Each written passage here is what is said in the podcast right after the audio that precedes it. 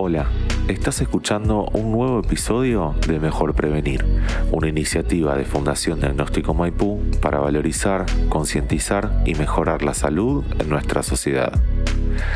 Si querés conocer o ver otros contenidos, hacernos llegar tus consultas o sugerencias, podés visitar nuestro sitio www.diagnosticomaipu.com barra fundación o escribirnos a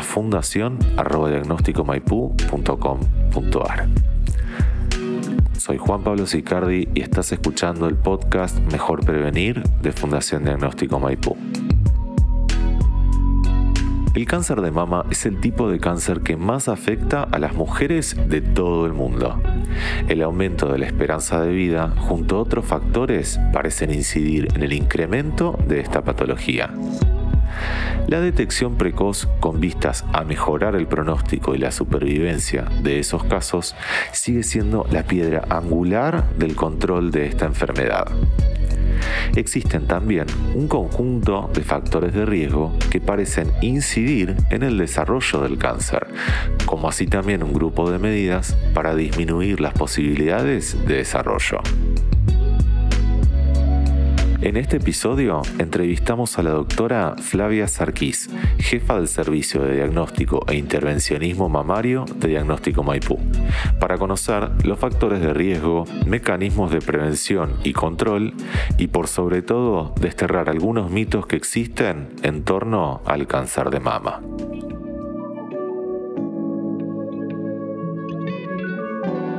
Si el cáncer afecta a unas 19.000 mujeres al año en Argentina, ¿puede acaso hablarse de un grupo de riesgo para contraer esta enfermedad? ¿Qué factores son los que parecen predisponer el desarrollo de esta patología? Y finalmente, ¿cuál es el rol de los antecedentes familiares en esta enfermedad? ¿Puede acaso un hombre padecer cáncer de mama? El cáncer genético o hereditario es el factor de riesgo más importante, pero no el más frecuente. Solo entre un 5 y a un 7% de las pacientes portadoras de un cáncer de mama tienen una base genética en su origen. De todos los factores conocidos que aumentan el riesgo de aparición del cáncer, la historia familiar es uno de los factores con más peso. La presencia de un familiar de primer grado, entiéndase por esto madre, hermana o hija, con cáncer de mama aumenta el riesgo de padecer la enfermedad entre un 1.5 a 3 veces sobre la población general. Este riesgo aumenta cuanto más temprana es la edad de aparición en el familiar afectado y con el número de casos en la familia. Es importante destacar que la mayoría de las mujeres que presentan un cáncer de mama no tienen familiares afectados por esta enfermedad. Los antecedentes familiares de cáncer de mama, ovario u otros tipos de cánceres son un factor de riesgo y deben ser siempre tenidos en cuenta en la consulta con el mastólogo.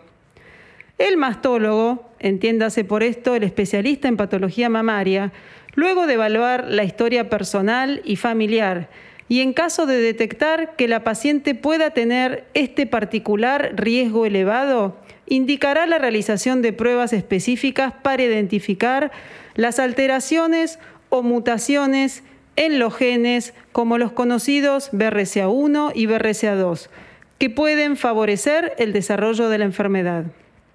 Pese que en la mayoría de las veces se desconoce la causa que provoca el desarrollo de la enfermedad, las investigaciones científicas han identificado los factores que aumentan estas probabilidades y aquellos hábitos que contribuyen a reducir el riesgo de cáncer de mama. Entre estos factores los podemos dividir en no modificables, es decir, aquellos que no podemos evitar y aumentan las posibilidades de que se genere la enfermedad y aquellos sí sobre los que podemos accionar o modificables, que consisten en medidas higiénico-dietarias que podemos incorporar para reducir el riesgo de cáncer de mama. ¿Cuáles son los factores de riesgo no modificables? El sexo. Las personas que tienen mayores riesgos de desarrollar cáncer de mama son las mujeres. La edad, que aumenta las probabilidades de tener esta enfermedad, afectando especialmente a aquellas mujeres cercanas a la menopausia, aunque en los últimos años se ha observado a nivel mundial la detección de la patología antes de los 40 años. También es un factor de riesgo no modificable el tener antecedentes familiares, o la raza, o las alteraciones de las células mamarias, o la demora en el embarazo o la lactancia. Y también en los últimos años se le ha dado mucha fuerza en este tema a la densidad mamaria. Y en cuanto a los factores de riesgo modificables, sabemos que pueden elevar el riesgo de cáncer de mama el sobrepeso, la falta de ejercicio, el consumo de alcohol, el tabaco, la exposición a hormonas, el estrés y la ansiedad. Para cerrar este tema, debemos saber que los hombres también pueden desarrollar cáncer de mama. Si bien el cáncer de mama es mucho menos frecuente en hombres, estos pueden padecerlo. Por cada 100 casos de cáncer de mama en mujeres, un hombre desarrollará la enfermedad.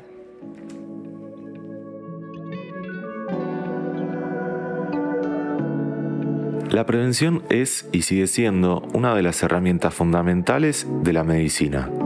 ¿Cuáles son los hábitos que se deberían adoptar para reducir las posibilidades de desarrollo de esta patología?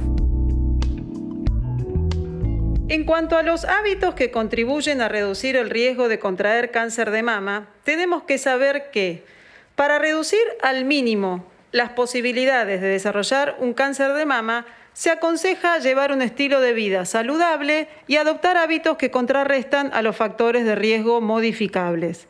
Y entre ellos, ¿cuáles tenemos que destacar? Mantener un peso adecuado, dado que el sobrepeso Sabemos que en las mujeres obesas y con un sobrepeso mayor a de acuerdo a lo que es el índice de masa corporal mayor al 25%, tienen más riesgo de padecer un cáncer de mama y de volver a tenerlo, lo que llamamos recurrencia, que las mujeres que tienen un peso saludable. Esto se debe a la producción hormonal en el tejido graso. Otro consejo que debemos dar es hacer ejercicio con regularidad, porque la falta de ejercicio en aquellas personas que no lo realizan, realmente aumenta eh, los niveles de tejido adiposo en el cuerpo que, como sabemos, puede aumentar la producción de hormonas. En cuanto a limitar el consumo de alcohol, debemos destacar que el alcohol puede aumentar los niveles hormonales en nuestro cuerpo, como también puede aumentar de este modo el cáncer de mama y de otras localizaciones al, dañar el código genético celular. ¿Qué otro consejo podemos dar? Es no fumar, porque el tabaquismo aumenta la posibilidad no solo de desarrollar cáncer de mama, sino también de otros tipos de cánceres. Y también puede producir otras enfermedades que compliquen el tratamiento del cáncer de mama por la alteración del sistema vascular. En cuanto a las hormonas, sabemos que solo deben eh, tomarse o realizar tratamientos bajo estricta prescripción médica porque muchas veces son el gatillo del desarrollo de enfermedad. Y también, cada vez más, es el consejo de los profesionales médicos tratar de controlar el estrés y ansiedad por muchos mecanismos de consecuencia a partir de ellos, como una mujer o un hombre ansioso van a aumentar el consumo de eh, alimentos no saludables o tal vez no realizan actividad física, etcétera, etcétera.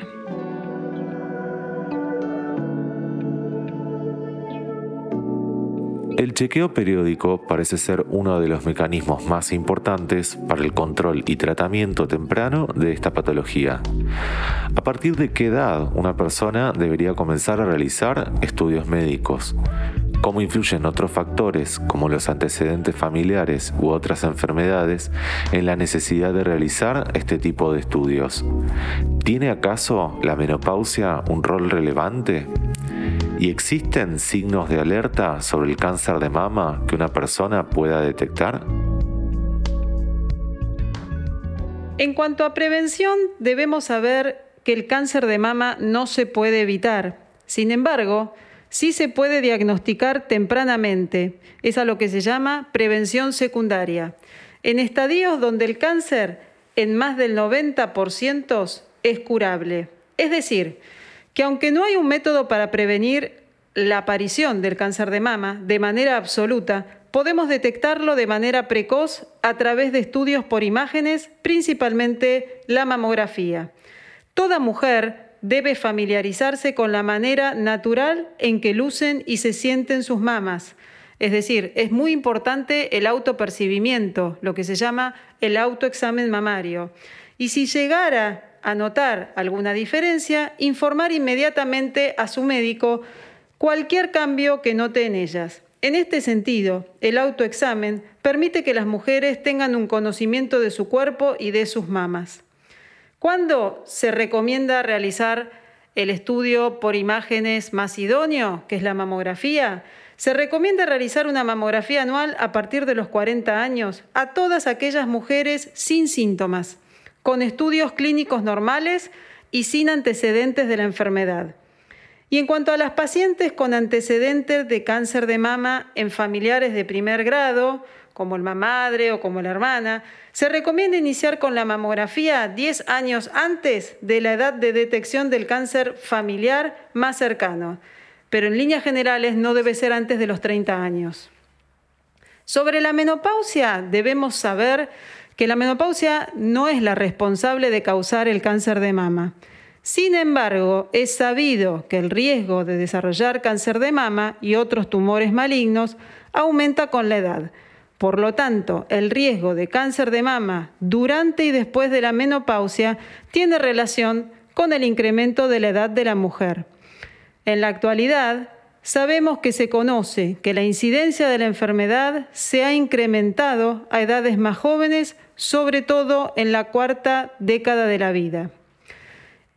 Quiero también advertir algunas señales en cuanto a lo que la mujer debe estar informada y llamarle la atención para consultar a su médico. ¿Cuáles son las señales al examen físico? Un bulto nuevo en la mama o en la axila, es decir, debajo del brazo, el aumento del grosor o hinchazón de una parte de la mama, la irritación o hundimiento en la piel de la mama, el enrojecimiento, el cambio de color, la descamación de la zona del pezón o de la mama, cualquier hundimiento o dolor en una zona que persista y que llame la atención, la aparición de secreción o derrame por el pezón que no sea de tipo lácteo, sobre todo si es del tipo sanguinoliento, y cualquier cambio en el tamaño o la forma de la mama. Estos son los signos que debe advertirle a la paciente para consultar al médico especialista.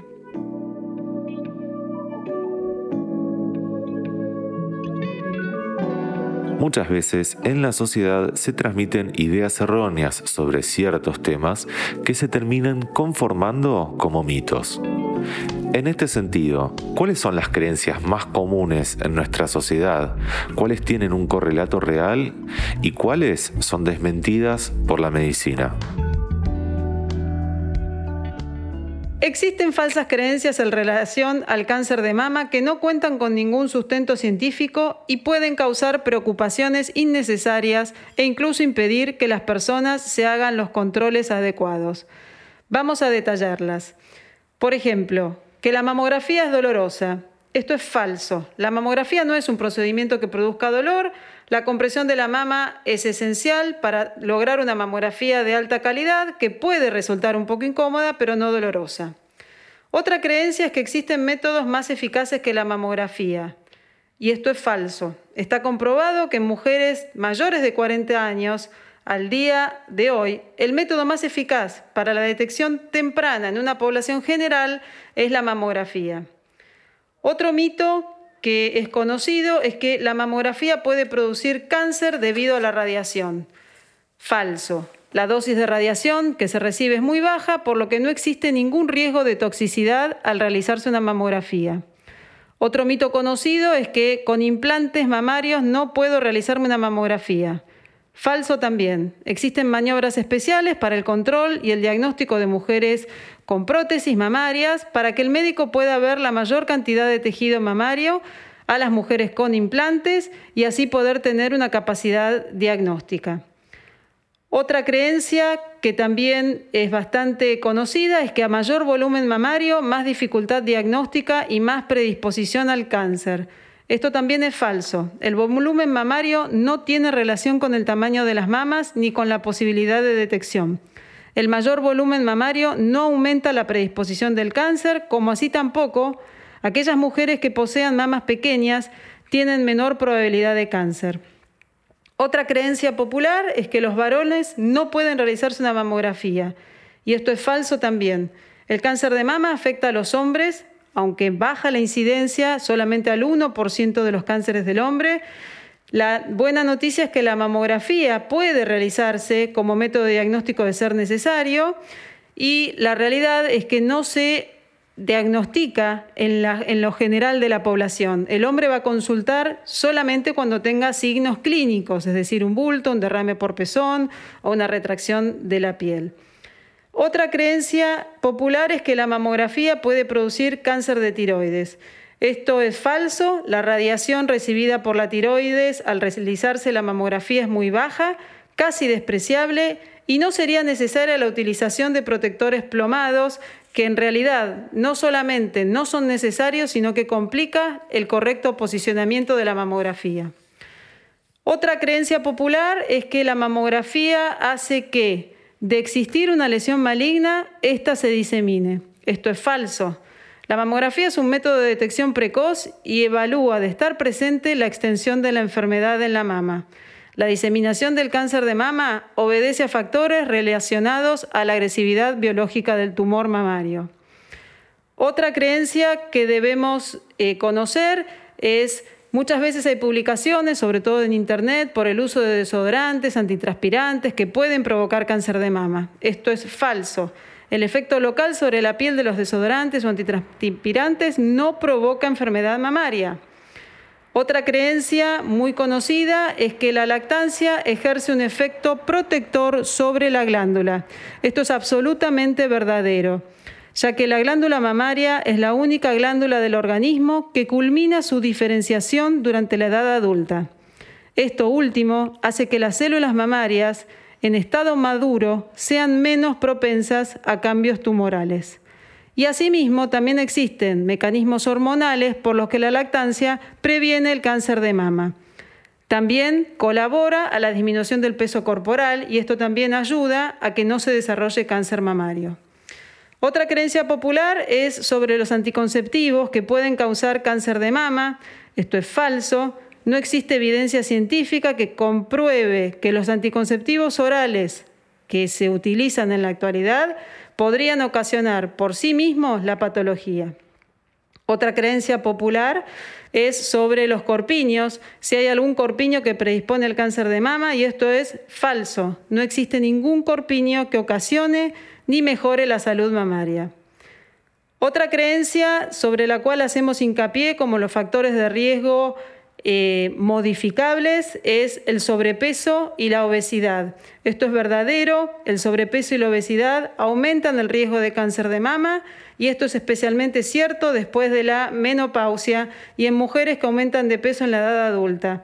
Es importante por esto evitar las grasas trans, los lácteos enteros, los granos refinados, las carnes rojas, los hidratos de carbono y el alcohol otra creencia que en realidad se debe a los factores de riesgo modificables también es el ejercicio físico y esto es verdadero porque muchos estudios han encontrado que el ejercicio es un hábito saludable para las mamas y que la diferencia de riesgo entre las mujeres menos activas y más activas es típicamente alrededor del 25% otra creencia sobre la cual tenemos que enfatizar es que es verdadero que consumir bebidas alcohólicas aumentan el riesgo de padecer cáncer de mama, por eso es recomendable limitar el consumo de alcohol. Lo mismo sucede con las terapias de reemplazo hormonal, es verdadero. Las recientes investigaciones explican que las mujeres, después de la menopausia, que toman una combinación de estrógeno y progesterona, pueden ser más propensas a desarrollar cáncer de mama. Hay algo de lo cual también se está hablando mucho en los últimos años y es la creencia que es verdadera que tener o respetar las horas de sueño podría prevenir el cáncer de mama.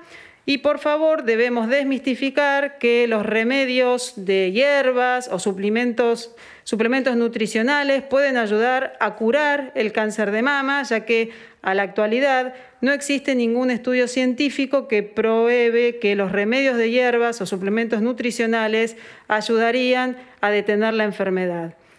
También en cuanto a la dieta, hemos leído mucho sobre el consumo de pollo, que aumenta el riesgo de tener cáncer de mama. La realidad es que es falso. Eh, no deberíamos consumir, obviamente, eh, ningún alimento que esté eh, alimentado, valga la redundancia, con una inyección de hormonas para lograr un mayor crecimiento en menor tiempo. Y para cerrar, Dos temas que son de mucho interés en cuanto a los traumatismos en las mamas, no son culpables, es decir, es falso que un golpe pueda desencadenar un cáncer de mama. Y me gustaría cerrar que eh, esto realmente, si bien no ocasiona cáncer de mama, a veces el haber padecido un traumatismo hace que la paciente consulte y se le puede diagnosticar precozmente una lesión mamaria, no en el sitio del traumatismo, sino en otro sitio de la mama o de la mama contralateral. Cerremos esta información eh, hablando que los antecedentes familiares de cáncer de mama multiplican el riesgo por dos o por tres y que hay algunas alteraciones genéticas o mutaciones conocidas como los genes BRCA1, BRCA2 y P53 que se asocian a un riesgo muy elevado de este tipo de cáncer sin embargo, esas mutaciones son raras y explican solo una pequeña parte de la carga total del cáncer mamario. Resaltemos y cerremos esta información diciendo que el cáncer de mama más frecuente es el esporádico, es decir, el no hereditario, y por eso es tan importante la detección precoz.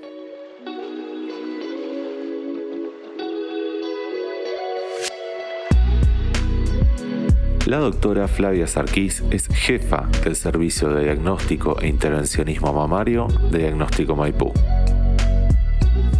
Acabas de escuchar un episodio de Mejor Prevenir, una iniciativa de Fundación Diagnóstico Maipú para valorizar, concientizar y mejorar la salud en nuestra sociedad. Si querés conocer o ver otros contenidos, hacernos llegar tus consultas o sugerencias, podés visitar nuestro sitio www.diagnosticomaipu.com barra fundación o escribirnos a fundación.diagnosticomaipu.com.ar.